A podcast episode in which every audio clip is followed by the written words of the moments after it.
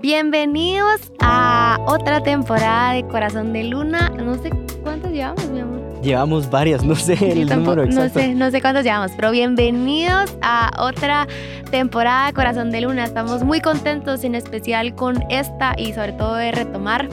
Em, ¿Qué te vamos a estar hablando en esta temporada? Eh, la temporada se llama Tentaciones y Pruebas en el Liderazgo.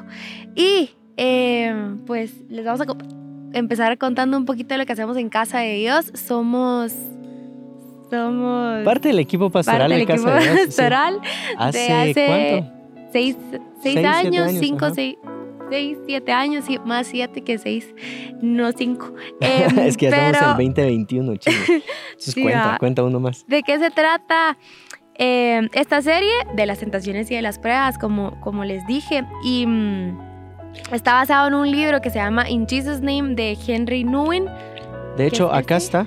Lo puedo mostrar si estás viendo en YouTube. Si estás escuchando no lo vas a poder ver, pero es Henry J.M. Nguyen. Em, está basado en este libro. Si lo puedes conseguir está increíble. Solo está en inglés ahorita, pero hay un amigo que se comprometió a escribirlo en español que se llama Leo Lozano. Así que lo puedes encontrar en redes sociales y ponerle un poquito de presión para que lo traduzca rápido. Pero está súper fácil de leer, se los súper recomendamos, de verdad. Y la verdad es que este libro te lo recomendó a ti, Jesse. Sí. Jesiah Hansen es alguien, un amigo muy, muy querido y a quien admiramos bastante. Entonces, este, por él, pero contales un poquito más quién es él, mi amor. Sí. Eh, Henry Nguyen es un teólogo católico holandés y después de 20 años de dar enseñanzas, cátedras, prédicas, eh, dio, dio clases en Yale, Harvard, o sea, Notre Dame, imagínate, las mejores universidades y decide retirarse de ese medio, retirar esos o poner a un lado esos 20 años de experiencia. ¿Te imaginas esas plataformas y dedicarse a ayudar a gente discapacitada intelectualmente? Se fue a la Larch, no sé si lo estoy diciendo bien, pero es una comunidad en Ontario donde trabajan con gente eh, discapacitada. Entonces, em, él, él, él es Henry Nguyen, lo puedes conocer un poquito más por el libro y me gusta porque para Jesse es el libro del liderazgo más relevante que podemos encontrar ahorita. Chiquito, o sea, rapidísimo, entonces nuevamente te motivamos a que lo leas. Sí. Y este te queremos contar que seguimos con nuestro café tenemos cafecito delis. No te quiero decir qué tenemos ahorita porque puede ser que para cuando saquemos este episodio ya no tengamos el mismo. Eh, Se pero acaba muy rápido. Asegura, asegúrate, te aseguramos, perdón, de que están deliciosos los granos que hemos eh, tenido. Así que pues por ahí también nos puedes apoyar y también nos puedes apoyar compartiendo este contenido, suscribirte, dale like y eso, empezamos. Sí, empecemos. Entonces, eh, los primeros tres capítulos van a estar basados en las tentaciones del diablo hacia Jesús, porque vamos a hablar de tres tentaciones en liderazgo. Y los últimos tres capítulos vamos a estar hablando acerca de pruebas en el liderazgo, tentaciones y pruebas. Las tentaciones las vamos a ver nuevamente del diablo hacia Jesús y las pruebas las vamos a ver de Jesús hacia la iglesia. Entonces, empecemos con la primera tentación, Mateo 4, 1. Dice así, luego el Espíritu llevó a Jesús al desierto para que allí lo tentara el diablo. Durante 40 días y 40 noches ayunó y después tuvo mucha hambre. En ese tiempo el diablo se le acercó y le dijo, si eres el Hijo de Dios, di a estas piedras que se conviertan en pan. Jesús le dijo, no, las escrituras dicen, la gente no vive solo de pan, sino de cada palabra que sale de la boca de Dios. Entonces, ¿cuál es la enseñanza eh, que este autor nos da en este capítulo o en estos capítulos? Es la tentación de ser relevante. Queremos llegar, y como él lo explica, es queremos llegar a un lugar donde podemos convertir todas las piedras en pan em, y nos damos cuenta que no podemos. Te voy a leer lo que dice la página 30, dice así. Estoy profundamente convencido que el líder cristiano del futuro no tendrá nada relevante que ofrecer, solamente su propio ser vulnerable. Vale la pena mencionar que él se dio cuenta de esta, llamémosle impotencia, ¿sí? Em, aunque no está del todo esta palabra describiendo lo que el autor quiere decir, pero es, llegó a este lugar y él pone el ejemplo de, yo estuve en las calles de Lima, dice el autor, y me gustaría convertir cada una de las piedras en estas aldeas pobres en pan para darle comer a, esta comunidad, pero no lo pude hacer. Y cuando él llega a Larch, eh, a esta comunidad de gente eh, incapaz, se da cuenta que ninguno de los que está allí valora el hecho que haya predicado por 20 años, que haya dado cátedras en Yale, en Harvard, en Notre Dame, pasó a ser totalmente irrelevante estos títulos y pasó a tener relevancia lo que él llama un líder cristiano del futuro. Debe tener esta capacidad de presentarse a él mismo, de ayudar y muchas veces... Eh, nos damos cuenta en nuestro, si, si eres líder, déjame dirigirme hacia ti, te vas a dar cuenta que no todos, y más adelante te voy a contar esto, no todos tenemos la capacidad de hacer milagros como Jesús lo hacía, tenemos el mismo poder, pero ni tú ni yo somos Jesús, o sea, no llegas a una iglesia y todos los enfermos fueron sanados. Hemos escuchado de gente que sí lo logra, pero no todos lo logramos. Eh, y aquí es donde, donde quiero hacer énfasis en esto, mi amor, y es, y no me da pena decirlo acá, te aprendo mucho a ti de, tu liderazgo, de tu corazón. Obviamente yo desde que nací, cuatro años, estoy de cierta forma involucrada en el liderazgo de la iglesia, o por lo menos em, recibo estas consecuencias positivas y negativas del liderazgo de mis papás en la iglesia. Pero tú me has enseñado que se puede atender a la, la necesidad de las personas sin este protagonismo o sin esta relevancia que el autor está mencionando. Muchas veces ha pasado que Melissa llega, y puedes contar alguna de esas historias si, quieres, que llega y me dice, fíjate que llamé a los servidores de la iglesia y una servidora me dijo que tenía... Eh, que le tenía algunos dolores y entonces ya llamé al ginecólogo y le vamos a pagar la cita. Al final, Melissa habla con un montón de personas y estamos ahí pagando, pagando cuentas. Pero, sí, no sé, ¿quieres decir algo al respecto? Sí, el punto es que eh, más adelante te vamos a dar unos síntomas de tal vez eh, si ya estás cayendo con el título de ser relevante eh, o con esta etiqueta de querer ser relevante, pero es tan sencillo. Y, y, la verdad es que es un engaño porque al final sí sos relevante, o sea, sí sos importante para el reino de Dios, pero no es necesario que te pongan en una plataforma, no es necesario que te pongan en, no sé por qué quiero llorar, no sé, eh, no es necesario que te pongan en, con un título, em, con tan solo estar cerca de la gente. Estamos tan llenos de necesidades. Eh, es impresionante cómo la gente simple y sencillamente quieren que la escuchen. Em, no sé por qué estoy llorando, pero si tan solo tú, tú cómo estás es genuino, tú, tú estás bien, es genuino y vas más allá de querer que solo te digan bien y ya.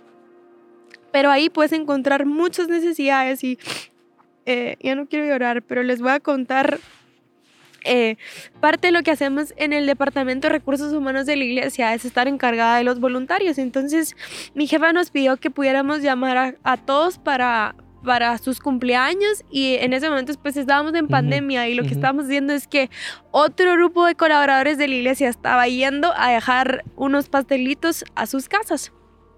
Y pues ahí, ahí ves cómo viven y dónde viven. Y me tocó hacer llamadas, pues no todos contestan, pero hay muchos que sí contestan.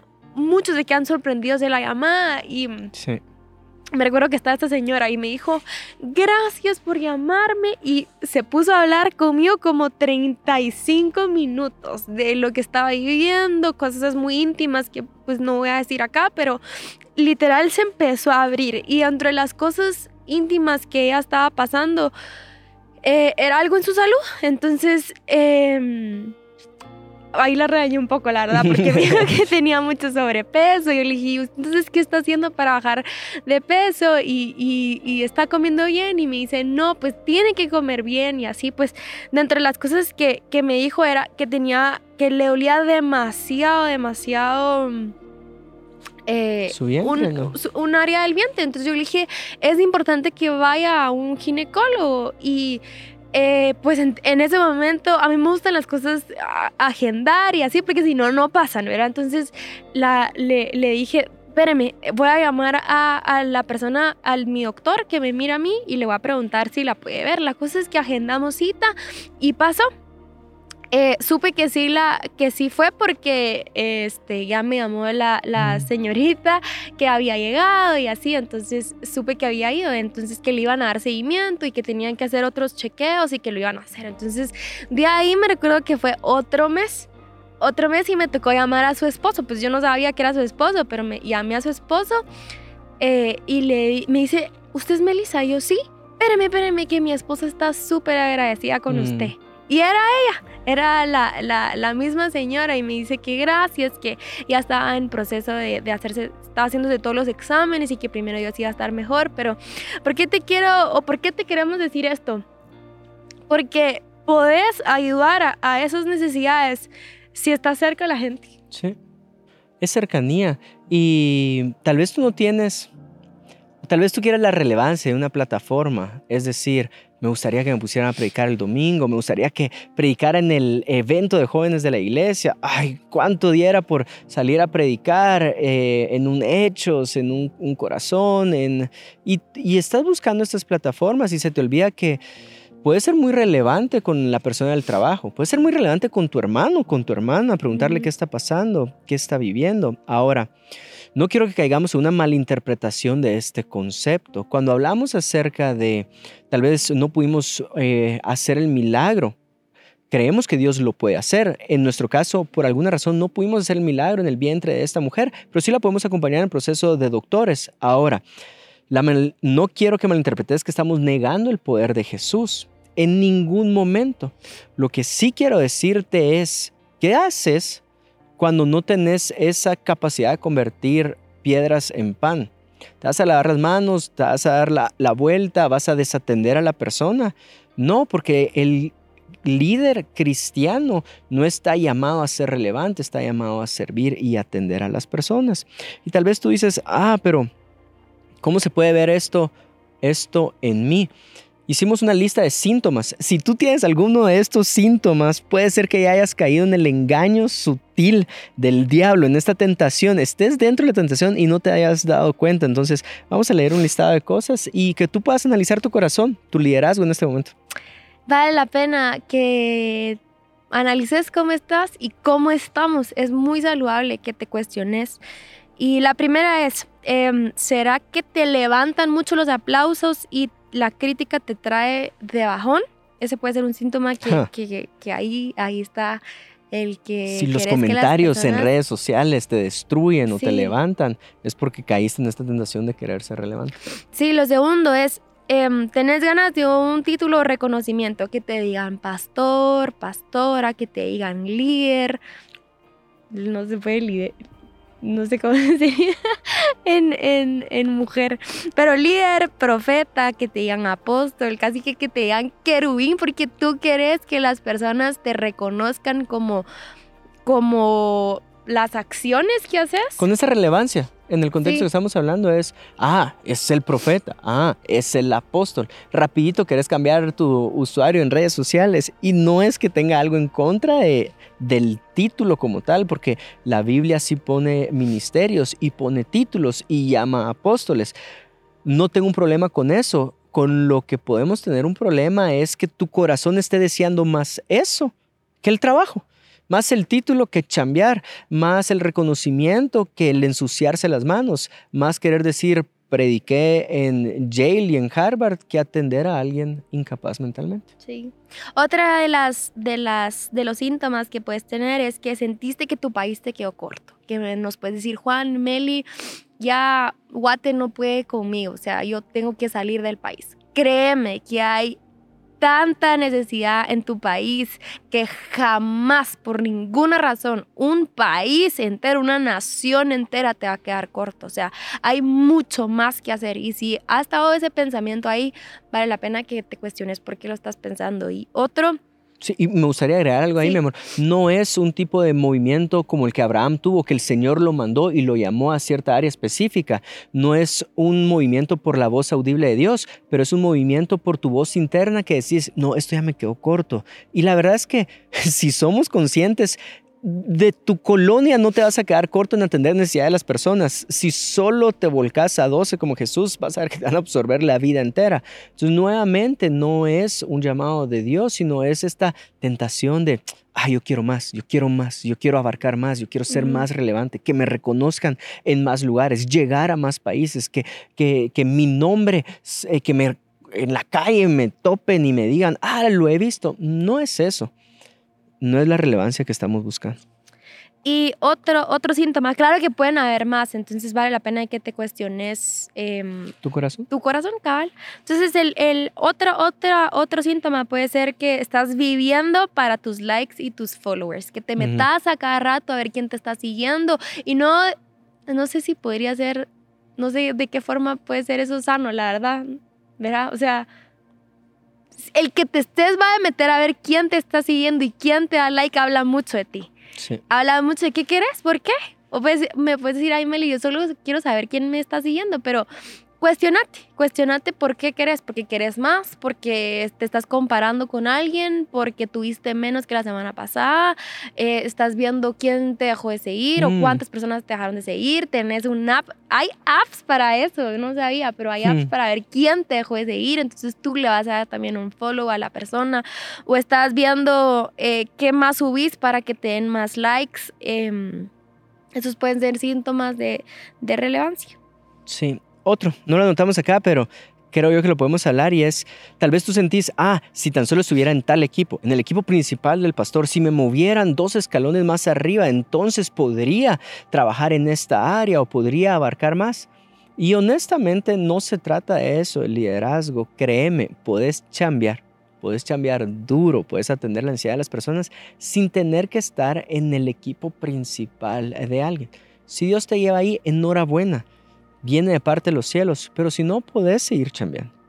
Eh, Melissa contó dónde nos pasó una vez en mi liderazgo. Ah, qué feo se escucha eso, pero en la oportunidad que Dios me ha dado de liderar, eh, una vez una persona y tenía un deseo muy fuerte en mi corazón. Esta persona tenía acné en la cara. Tenía muy fuerte y estaba plenamente convencido que Dios lo iba a sanar.